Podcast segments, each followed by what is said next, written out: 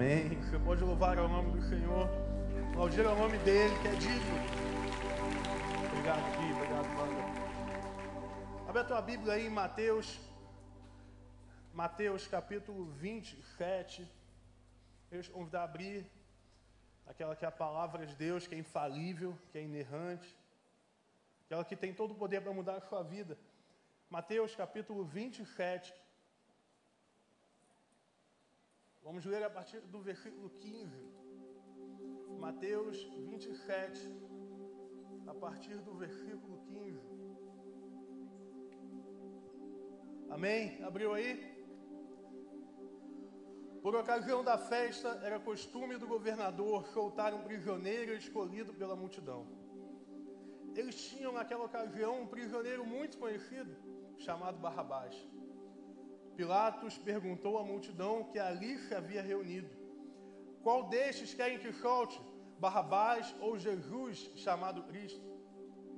Porque sabia que o haviam entregado por inveja. Estando Pilatos sentado no tribunal, sua mulher, sua mulher lhe enviou uma mensagem. Não se envolva com este inocente, pois hoje, em sonho, sofri por causa dele. Mas os chefes dos sacerdotes e os líderes religiosos convenceram a multidão que pedisse Barrabás e mandasse executar Jesus. Então perguntou o governador: Qual dos dois vocês querem que eu solte? Eles responderam: Barrabás. Solte Barrabás. Perguntou Pilatos: Que farei com este chamado Cristo? E todos responderam: Crucificam. E Pilatos disse: Por quê? Que crime ele cometeu? Mas eles gritavam ainda mais: Crucificam. Quando Pilatos percebeu que não estava obtendo nenhum resultado, mas ao contrário, estava se iniciando um, um tumulto, mandou trazer água, lavou as mãos diante da multidão e disse: Estou inocente do sangue deste homem a responsabilidade é de vocês. E todo o povo respondeu: Que o sangue dele caia sobre nós e sobre nossos filhos. E então Pilatos soltou Barrabás, mandou açoitar Jesus e o entregou para ser crucificado.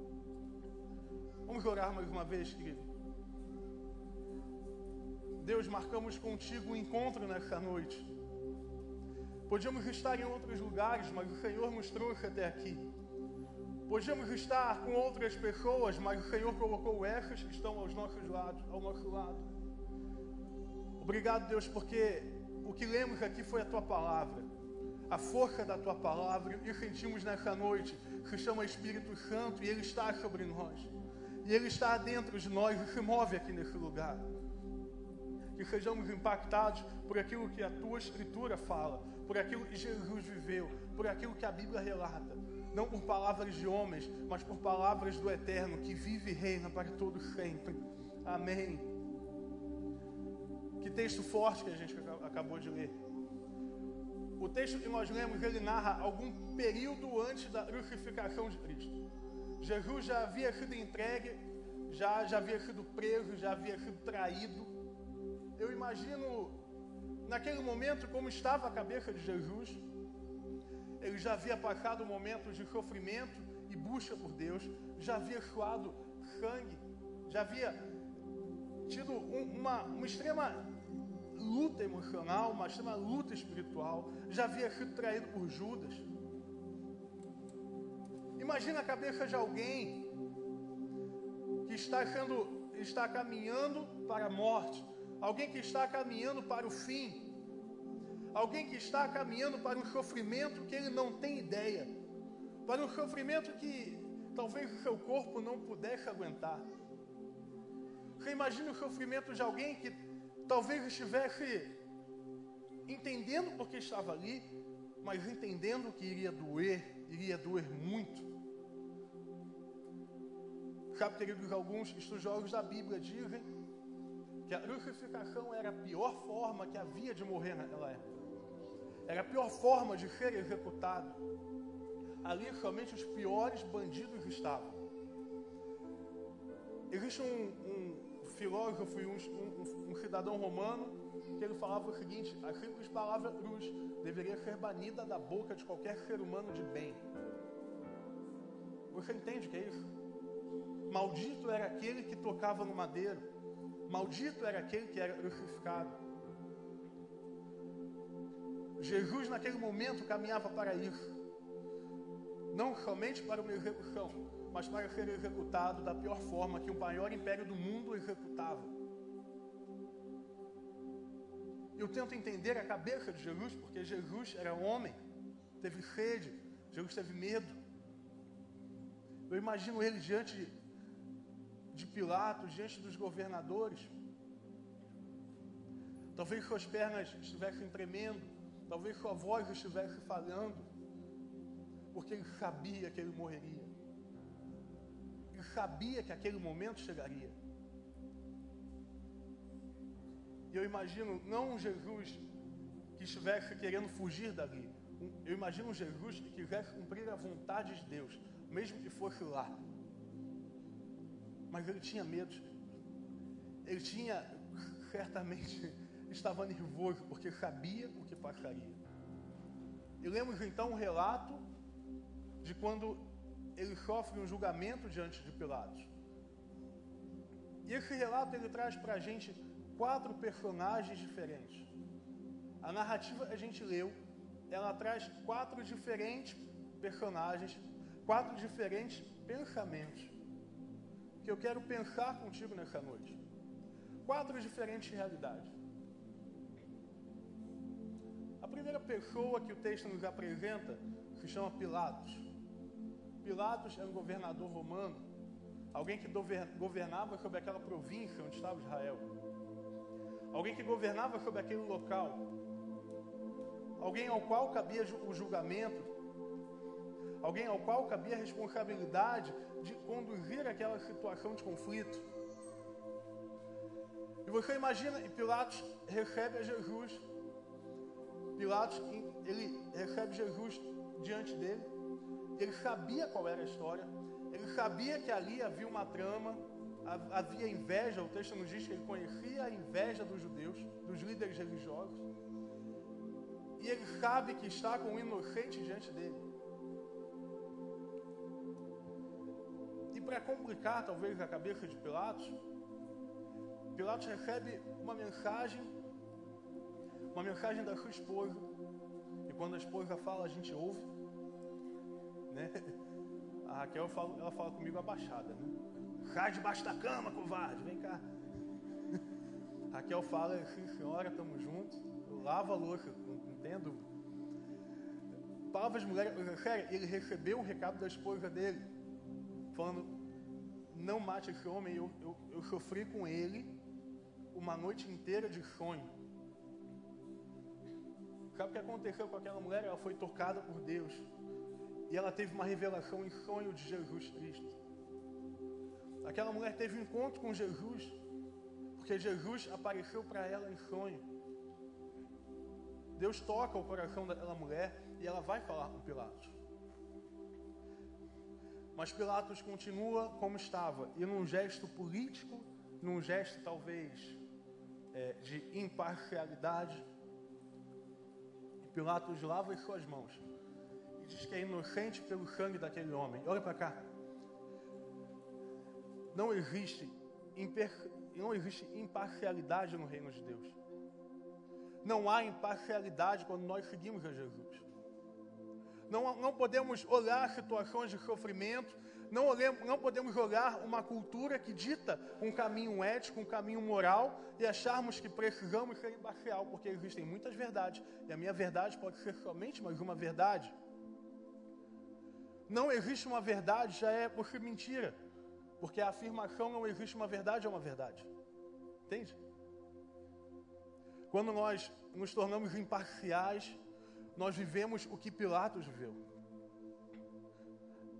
Nós vivemos e Pilatos poderia ter feito. Pilatos poderia ter sido parcial. Pilatos poderia ter tomado outro rumo. Mas Pilatos seguiu pelos caminhos da imparcialidade. Eu acho que característica nenhuma marca mais a nossa geração. Característica nenhuma marca mais o mundo de hoje do que a imparcialidade.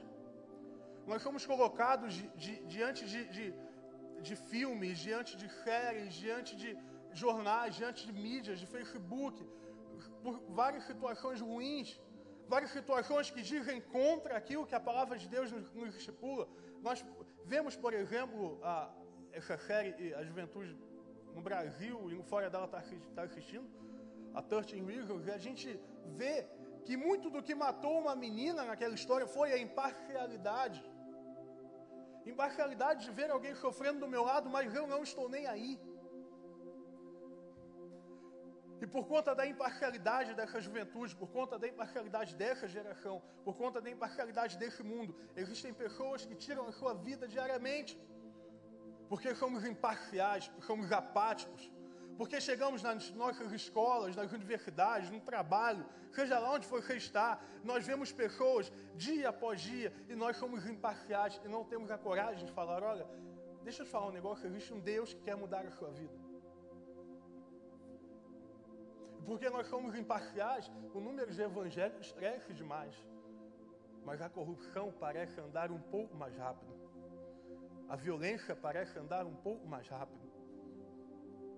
Os abusos de poder parecem andar um pouco mais rápido. Onde está a igreja brasileira? Aonde está a igreja que se comprometeu a ser luz?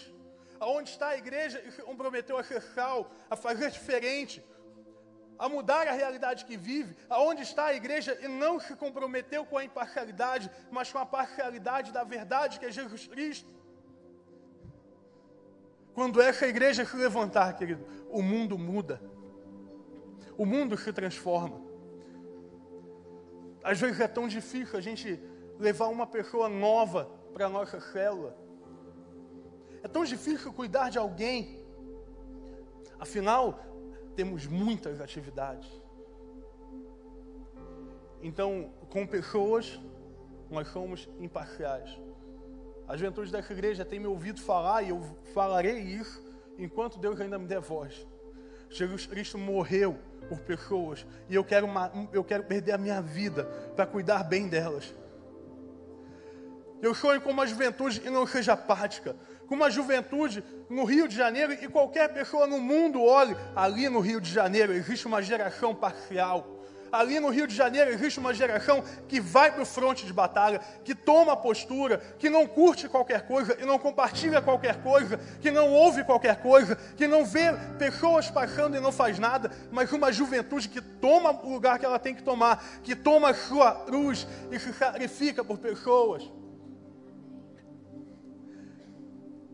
É, é comum a gente olhar para as nossas vidas e caramba, eu tenho que ter uma carreira, e eu tenho que ganhar dinheiro, eu tenho que ser alguém na vida, eu tenho que estudar. Então, a minha vida, ela, ela caminha para o estudo, ela caminha para ser bem sucedido, ela caminha para que eu seja bom naquilo que eu faço, para que eu chegue longe aonde quer que eu vá. Mas se eu te falar, querido, que o lugar que você estuda, que você trabalha, que você não está lá para estudar ou trabalhar. Seria escandaloso falar que a tua escola não é o lugar de você somente estudar. Seria escandaloso falar que a tua universidade não é lugar onde você vai ter uma boa profissão. Seria escandaloso falar que o teu trabalho não é aquilo que vai te dar dinheiro. Seria escandaloso. Ou seria mais escandaloso falar para você que aquele é o dono do ouro e da prata, está te chamando para cuidar de gente? Seria mais escandaloso falar para você que você pode ter todos os estudos do mundo, você pode estudar em Harvard, você pode estudar na Berkeley, mas se o Senhor não quiser fazer de você alguém, você não será alguém. Seria escandaloso falar que uma vida vale mais do que uma vida de dinheiro? Do que um jovem salvo vale mais do que todo o dinheiro que você vai ganhar com a tua profissão? Seria escandaloso pensar que você pode hoje estar como Pilatos, lavando a mão diante daqueles que você rodeia.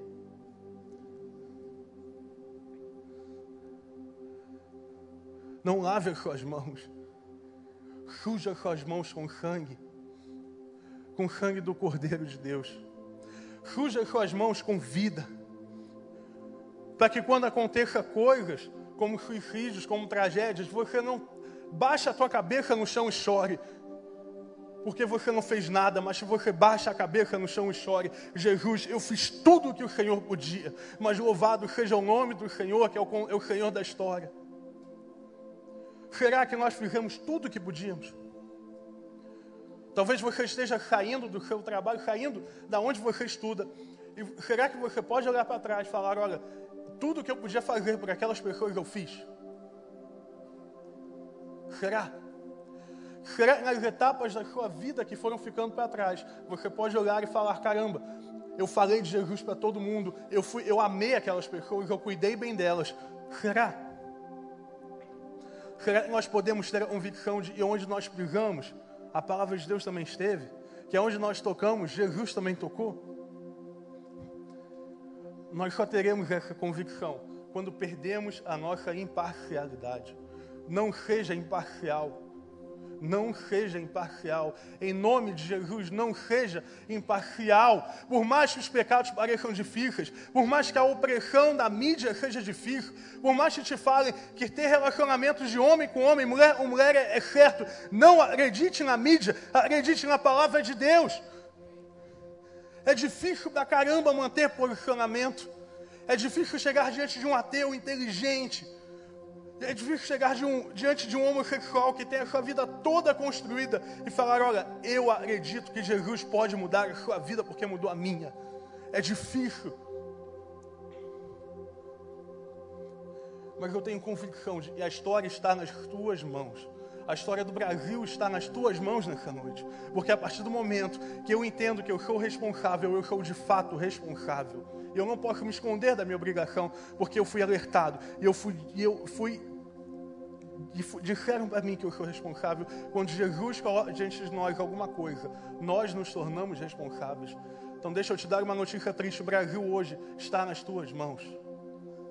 A tua casa e a tua família estão nas tuas mãos. A tua igreja está nas tuas mãos. A tua célula está nas tuas mãos. A tua escola está nas tuas mãos. A tua faculdade está nas tuas mãos. E você pode mudar isso. Você pode transformar essa realidade, porque em nome de Jesus, o Espírito Santo que Deus derramou sobre você te dá poder para fazer tudo isso. Eu lembro quando Jesus tira o povo do Egito e leva o povo para a terra prometida. A Bíblia fala que quando eles sentiam, quando eles sentiam frio, Deus jogava uma, uma torre de fogo para aquecer eles. Quando eles sentiam calor, Deus, jogava, Deus colocava uma nuvem sobre eles. Sabe o que quer dizer? Que quando Deus te leva para algum lugar, Ele provê tudo aquilo que você precisa para chegar lá. Mas você tem que querer chegar lá. Por isso não seja parcial. Não seja imparcial, seja parcial. Mas nós vimos alguém parcial aqui que foi Pilatos. Temos uma outra pessoa que nos é apresentada na história. Um homem chamado Barrabás. Barrabás. A Bíblia não fala muito, a não ser que seu nome era Barrabás. Mas nós sabemos, e estudando a palavra podemos saber, que ele foi alguém que matou, que roubou e liderou revoltas políticas. Barrabás era um prisioneiro da pior espécie. Aquele prisioneiro que você talvez tem, tivesse medo de ver a um quilômetro de distância, para aqueles que enxergam a um quilômetro. Aquele, aquela pessoa e você treme de, de olhar, que você tem medo, pânico, era Barrabás. Um prisioneiro que o mundo detestava. Um prisioneiro que Roma queria executar de qualquer forma. Barrabás.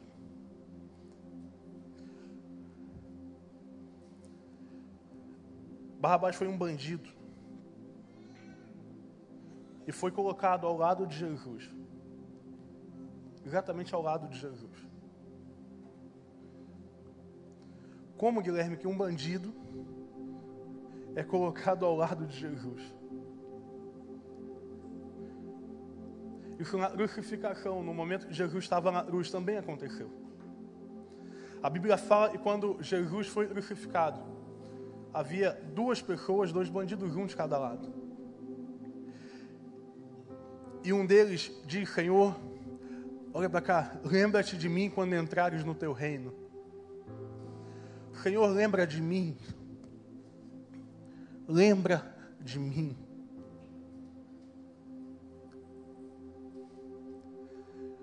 Jesus foi morto e todo o processo em que ele foi crucificado, você vê bandidos na história.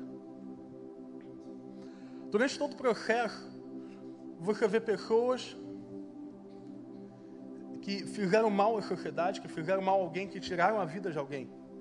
E elas são colocadas pela Bíblia ao lado de Jesus em todo esse tempo. Por que que numa história dessa nós temos que ver presos, nós temos que ver bandidos ao lado de Jesus? Por que que nesse tempo, nessa caminhada, nessa narrativa, tantas vezes aparecem criminosos?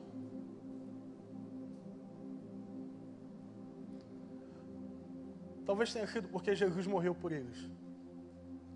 Talvez tenha sido porque eles fazem parte da morte de Jesus. A cruz de Jesus ela tem sentido por causa dos bandidos. Ela tem sentido por causa dos criminosos. Ela tem sentido por causa daqueles que desobedeceram a lei. Ela tem sentido por causa daqueles que erraram. Ela tem sentido por causa daqueles que falharam. Ela tem sentido por causa daqueles que erraram ao seguir o alvo que Jesus colocou. Ela tem sentido por aqueles que tentaram, mas não conseguiram. Ela tem sentido para aqueles que pecaram. Ela tem sentido por mim e por você. Talvez nessa noite nós sejamos Barrabás. Nós sejamos Barrabás, porque a Bíblia fala em Romanos que todos pecaram e estão separados da glória de Deus. Por que, que a história de Jesus, o caminho até a crucificação é cheio de bandidos? Por que, que é cheio de pessoas dessa forma? Porque a crucificação aconteceu para pessoas dessa forma. Então, o antes, o durante e o depois da cruz permeiam a história de pessoas que erraram, permeiam a minha história e a sua história. Deus ali simbolizava e já sinalizava, querido, que Jesus estava caminhando porque tinha alguém errado. Jesus morreu porque tinha alguém errado. O sangue de Jesus foi derramado porque havia um mundo que erraria e haveria alguém que nasceria e erraria.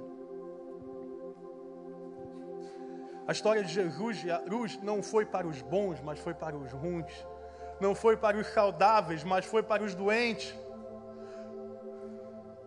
Eu me coloco como um doente porque um dia me afastei do Senhor e porque pego contra o Senhor. E toda a humanidade está condenada a pecar. Talvez não haja um dia que você consiga passar sem pecar. Talvez não haja uma semana que você não passe sem pecar. Mas eu quero, em nome de Jesus, falar e declarar sobre a tua vida o peso do teu pecado não é maior que o peso da cruz. O peso do teu pecado não é maior do que o peso da cruz. A dor que você sente não é maior do que a dor que Jesus sentiu. Porque foi por você. Eu, eu imagino Barrabás e preso, talvez com correntes até o pescoço e a perna. Algemas. Acorrentado. Como muitos de nós vivem nessa noite acorrentados por desejos que não deveríamos ter, e acorrentados por perspectivas que não deveríamos ter, acorrentados por pecados. E nós vimos pessoas levantando as suas mãos, e nós vimos pessoas celebrando a Deus, pessoas sendo mergulhadas nas águas, nós vimos pessoas libertas, mas nós pensamos: por que, que eu não consigo adorar a Deus? Por que, que eu não ouço a Deus como eles ouvem? Por que eu não sinto a Deus como essa pessoa que sente? Por que, que eu não consigo entregar a minha vida como aqueles entregaram? Porque você talvez esteja preso por correntes como o bandido Barrabás. Falar em correntes, eu me lembro de uma história da Bíblia em que Paulo e Silas estavam presos. Presos numa cadeia, presos em correntes, acorrentados, talvez sem esperança. Mas de repente, um começa a louvar o Senhor. Gui, dá uma ajuda aqui. Teu microfone está onde?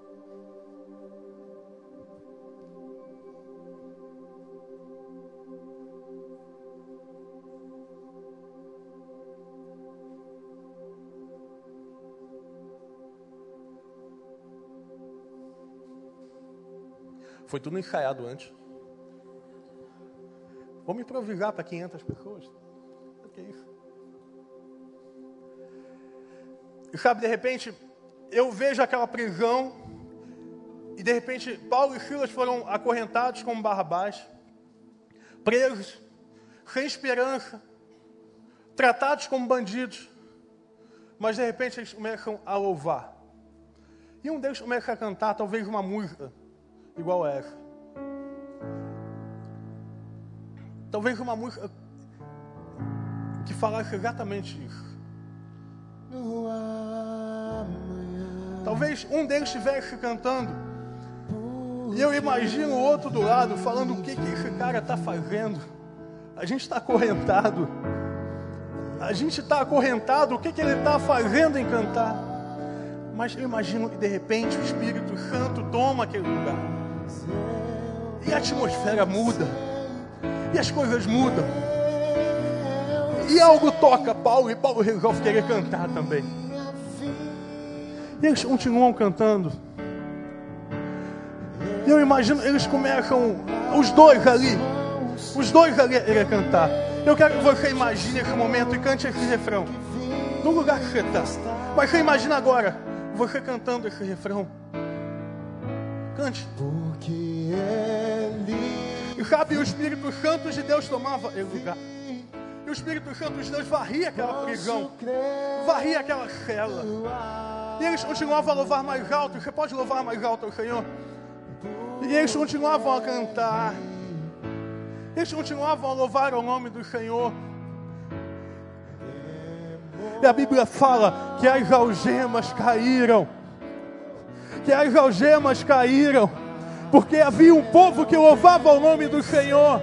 Porque quando a louvou, porque quando louvamos ao nome do Senhor, as algemas caem as algemas são derrubadas e nessa noite, agora, algemas estão sendo derrubadas. Nessa noite, neste minuto, as algemas estão sendo derrubadas. Neste minuto, bandidos estão sendo feitos novas criaturas. Aleluia. Você pode louvar o nome do Senhor, louvar o nome daquele que quebra correntes, que faz de bandidos novas criaturas.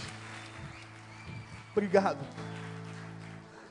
E aí Paulo e Silas vão livres, cantando pela cidade. Porque o Deus que quebra as grandes algemas, quebrou as pequenas algemas das mãos deles. O Deus que livra um povo do cativeiro. É o Deus que liberta você do teu vício. O Deus que liberta e abre o mar. É o Deus que te dá um novo motivo para cantar. O Deus que reescreve e marca a história como antes e depois. É o Deus que quer habitar e mudar a sua história. Nós vemos então, nós já vimos o que, que havia um Pilatos, nós já vimos que havia Barrabás. Havia uma terceira galera ali chamada multidão. uma terceira personagem. E aquela multidão teve um papel muito importante. Eu imagino aquela multidão vendo entre Jesus e Barrabás. Vendo entre alguém cujos pecados haviam sido o assassinato, a revolta, o roubo, e vendo alguém cujos pecados tinham sido, tinha sido curar cegos, curar leprosos, ressuscitar uma pessoa, reescrever histórias mesmo assim, a multidão escolheu Barrabás. Porque é difícil escolher a Jesus. É muito difícil escolher a Jesus. Talvez você esteja e tenha vindo aqui hoje e esteja passando um filme na tua cabeça. Uma vida que você viveu longe de Cristo ou ignorando que havia um Deus. E talvez essa visão te leve para uma escolha e uma possibilidade de escolha entre os seus pecados e a vida de Jesus. Guilherme, mas só um louco escolheria Barrabás. Prazer louco. Porque quando nós temos que escolher isso, nós precisamos ter a coragem de falar assim: é difícil escolher uma nova vida. Eu prefiro ficar com a antiga.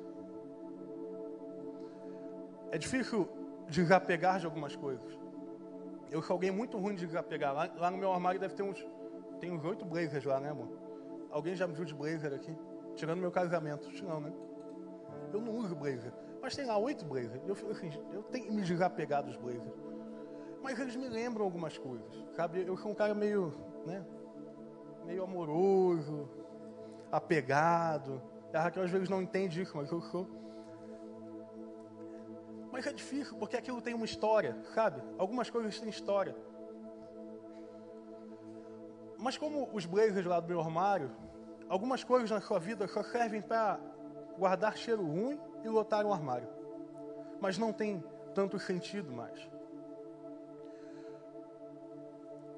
Nós somos perseguidos e, e, e imagina que a sua vida é uma mala e dentro daquela mala existe tudo aquilo que você viveu as coisas boas, ruins.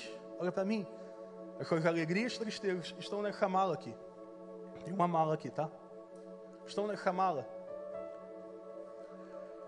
E escolher Jesus e não Barrabás significa abrir a minha mala, tirar o que tem nela e colocar Jesus dentro dela.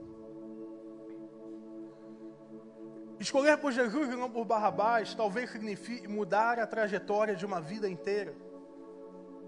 Não é fácil. Talvez signifique mudar as lentes pelas quais você olha o mundo. E talvez você tenha visto o mundo dessa forma por 10, 20, 30, 40 anos.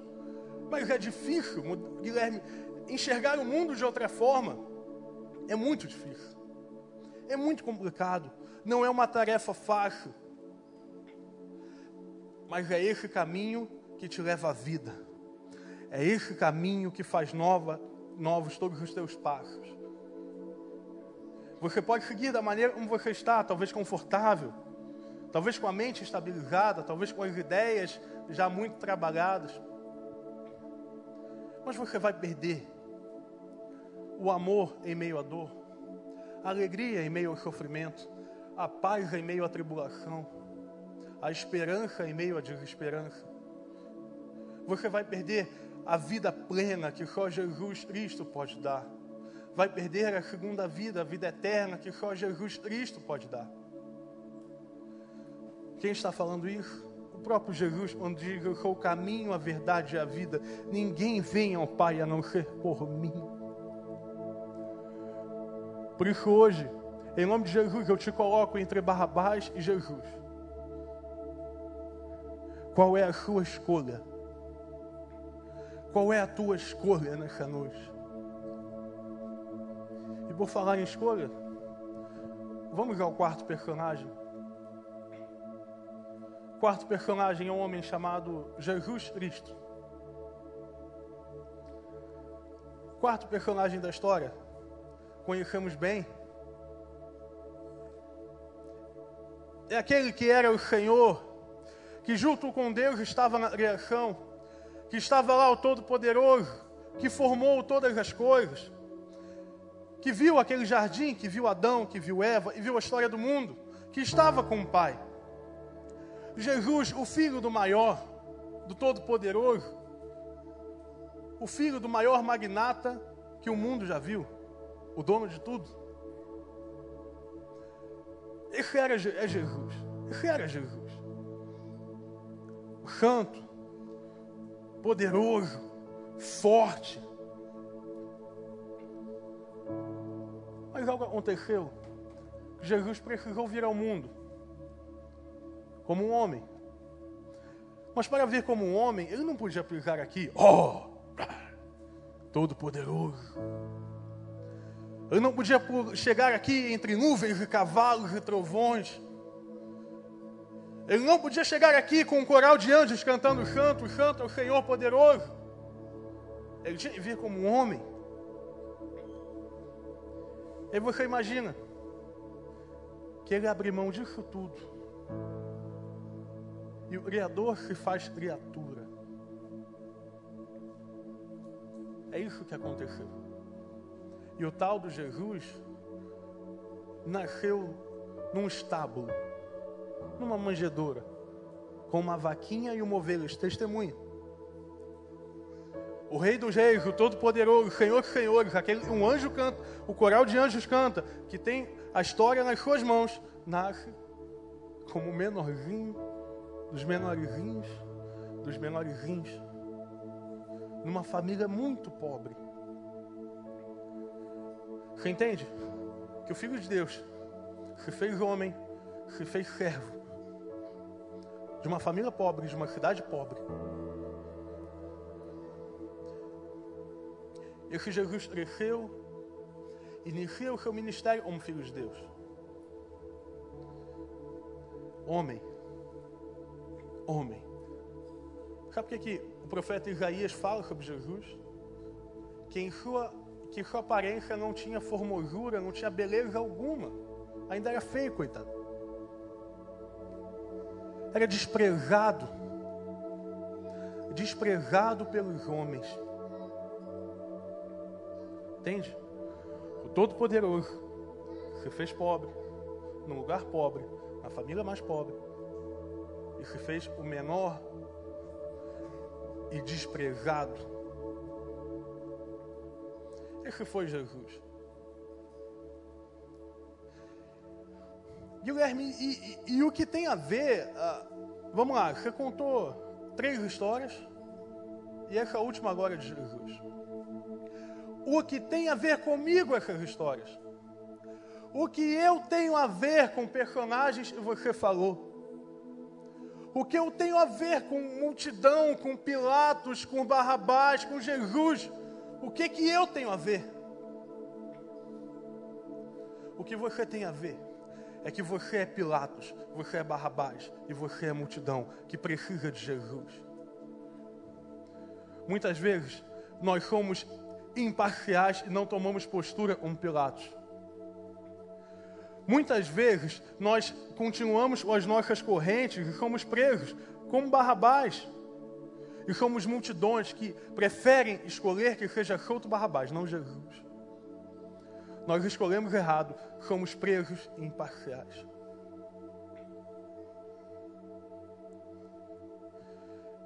Mas nessa história toda existe algo uma pergunta que fica dentro do meu coração. O subir? Mas não vai olhar para o pessoal, não, olha para mim, tá? Quebra o galho. Uma pergunta. Nessa história toda, em tudo que aconteceu, na, nas escolhas entre Barrabás e Jesus, porque é basicamente isso, as histórias todas contam de pontos de vista diferentes por que, que Deus permitiu que Barrabás fosse solto e não Jesus? Ah, porque Jesus morreu, não, eu sei. Mas por que Barrabás foi solto? Por que, que Deus foi injusto? Por que, que Deus permitiu a injustiça? Porque ele era um bandido. Ele era um bandido. Ele tinha matado alguém, não Jesus, Jesus tinha feito alguém viver. Ele tinha matado. Por que ele? Por que, que Deus deixou soltar um bandido? Se Deus é justo. Se Deus é o dono da justiça, porque ele permitiu que um bandido fosse livre. Por quê?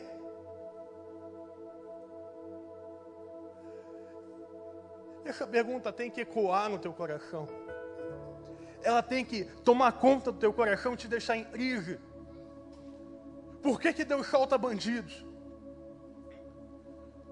Porque Deus naquele momento tratou Barrabás com carinho. Porque Deus naquele momento cuidou de Barrabás, mas permitiu que Jesus fosse morto.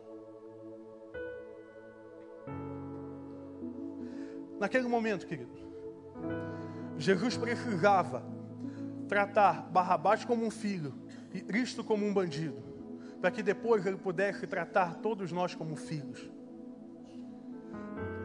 Primeiro, Barrabás tinha que ser filho e Jesus bandido, para que todo o resto da humanidade pudesse deixar de ser bandido e se tornasse filho de Deus. Havia um preço a ser pago.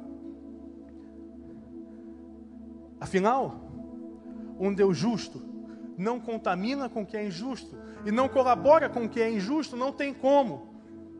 O Deus santo, separado, não pode compactuar com o que é injusto, certo? Precisava de alguém que fosse o bandido da história. Precisava de alguém que sujasse as mãos.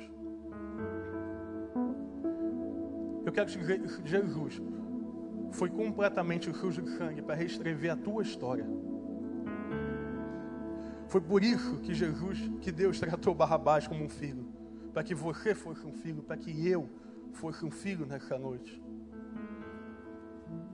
Sabe o nome do álbum que o Gui está lançando? Depois ele vai falar mais disso, chama Amor em Movimento.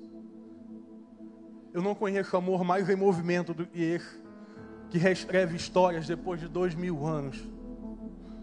Jesus teve um amor eterno por você.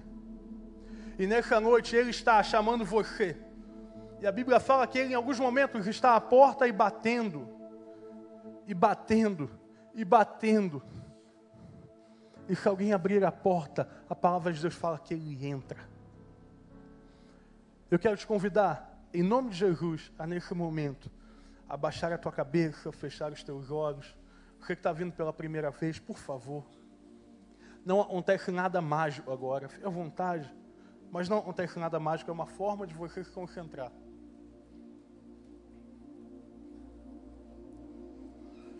Porque hoje, novamente, eu te coloco diante da multidão, diante de Jesus e Barrabás, como aquela multidão.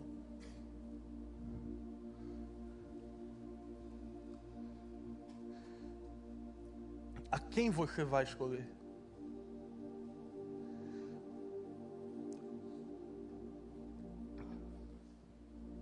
A decisão não é fácil, mas ela tem que ser tomada. Talvez você esteja vindo pela primeira vez, esteja falando: olha, algo dentro de mim está me balançando, algo dentro de mim mexe comigo. Eu quero te falar que não é algo, é o Espírito Santo que trabalha no seu coração agora. Você talvez venha a alternativa, já frequente essa igreja, mas precise talvez entregar ainda as suas algemas ainda tem algemas, talvez você ainda viva como um ladrão, como um bandido, como um barrabás. Mas nessa noite, como nós lemos e lembramos da história de Paulo e Silas, Deus está derrubando corrente. Mas você precisa falar de Jesus, proclamar a verdade, falar: Jesus, eu aceito o Senhor, eu quero a Ti como Senhor da minha vida. Em nome de Jesus, se tem alguém que quer tomar essa decisão, eu quero te convidar a levantar a tua mão nessa noite. Levantar a tua mão com coragem. Alguém nessa noite quer tomar uma decisão de estar perto de Jesus? Alguém? Alguém que resolve entregar e falar: Eu quebro as minhas algemas. Eu derrubo aquilo que eu vivi. Eu derrubo aquilo que eu vivo, porque eu quero viver em nome de Jesus. Existe alguém, levante a tua mão em nome de Jesus nessa hora. Amém. Já vi aqui à direita, amém à direita. Existe mais alguém em nome de Jesus? Amém. Aqui estou vendo. Mais alguém? Alguém que fala hoje eu quero entregar a minha vida nas mãos de Deus. Eu quero novamente voltar àquele amor que eu tinha. Existe alguém? Amém. Estou vendo. Amém. Estou vendo aí atrás. Aleluia. Amém. Já vi. Isso. Levante a tua mão, querido. Porque as algemas caíram. Amém. Levante a tua mão, querido, porque as algemas caíram. Amém. Levante a tua mão, querido, em nome de Jesus, porque as algemas caíram. Amém. Estou vendo. Quero convidar a todos a ficarem de pé. Toda a igreja a ficar de pé. Enquanto nós adoramos, talvez você nem tenha levantado a sua mão, mas em nome de Jesus, eu quero te convidar a vir até a frente. Porque o Espírito Santo de Deus vai transformar esse lugar aqui como um altar de purificação. E ao vir à frente, nessa escolha, nessa decisão, a tua vida estará sendo transformada. Vem, enquanto a gente está adorando ao nome do Senhor, vem. Aqueles que levantaram as suas mãos, pede ajuda para quem está do teu lado. Vem.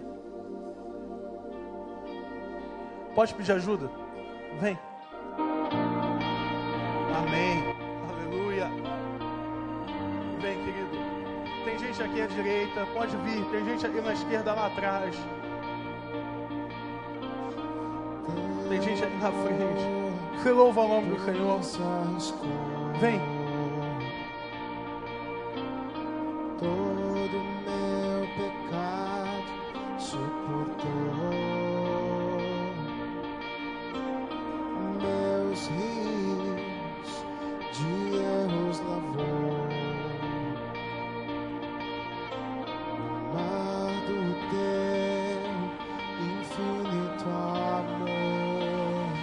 Pode vir. Vem. Vem. Estou, minha vida dou, em Cristo sei quem sou, deste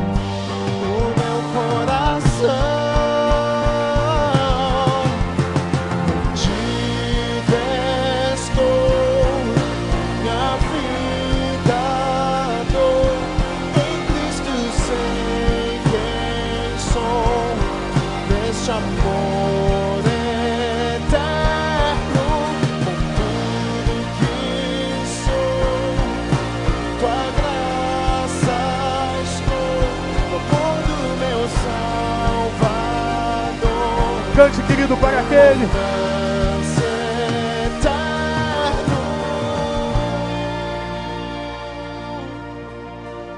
Convidar a louvar o nome do Senhor. Para aquele. Para aquele, querido. Fale isso. Você pode levantar as tuas mãos nessa noite. Você pode levantar as tuas mãos nessa noite. Levantar as tuas mãos nessa noite. Como um ato de entrega, você que está aí no teu lugar. Levante as mãos ao Senhor. Como um ato de rendição.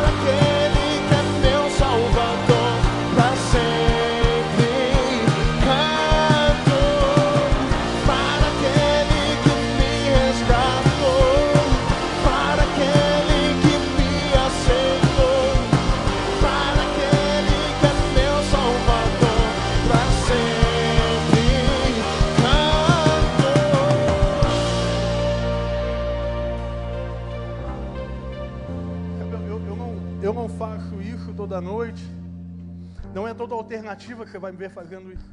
Mas Deus coloca uma convicção no meu coração agora. Existem pessoas presas nas cadeiras por algemas. Existem pessoas que querem vir até a frente e entregar sua vida ao nome de Jesus, mas não vieram. Eu não sei se você vai vir, Porque tem alguém que eu estou falando agora. Eu não sei se você vai vir. Mas em nome de Jesus, as tuas algemas caíram. Em nome de Jesus, as tuas algemas estão sendo quebradas. E aquilo que te prende não te prende mais. Então, se você quiser vir agora, eu quero orar por você. Junto com esse povo aqui, eu quero orar pela tua vida. Se junta esse povo aqui. Eu sei que tem gente. Eu estou falando com alguém. Você. Deus, obrigado por essa noite. Porque existe um amor que é eterno. Um amor que era, que é e que há de vir. Um amor que foi até as últimas consequências. Um amor que foi até o final. Para que nós pudéssemos ter um novo começo. E essas pessoas que estão aqui estão tendo as algemas delas quebradas nessa noite. Aquilo que as afligia não aflige mais. Que elas possam experimentar uma conversão que vem de ti, uma mudança uma mudança de caminho, uma mudança de verdade. Que aonde não havia esperança, o Senhor seja a esperança. Aonde havia o caos, que o Senhor seja a alegria. Aonde havia derrota, que o Senhor seja a vitória. Aonde havia doença, em nome de Jesus, libera a cura nessa noite. Aonde Deus havia, aonde Deus havia o caos e onde havia o domínio de Satanás. Oh, Senhor, hoje Tu és o Rei. Hoje Tu és o Rei louvamos o teu nome, em nome de Jesus, em nome de Jesus. Você pode aplaudir o nome do Senhor, porque houve salvação na casa dele. Aleluia! Aleluia! Tem alguém que está vindo aqui pela primeira vez? Não cai não. Tem alguém que está vindo aqui à frente pela primeira vez? Alguém vindo aqui à frente pela primeira vez? Amém. Alguém mais vindo pela primeira vez? Amém. Ali atrás, tem, aqui na frente, tem mais alguém vindo pela primeira vez? Você pode aplaudir o nome do Senhor pela vida dessas pessoas aqui. Aleluia.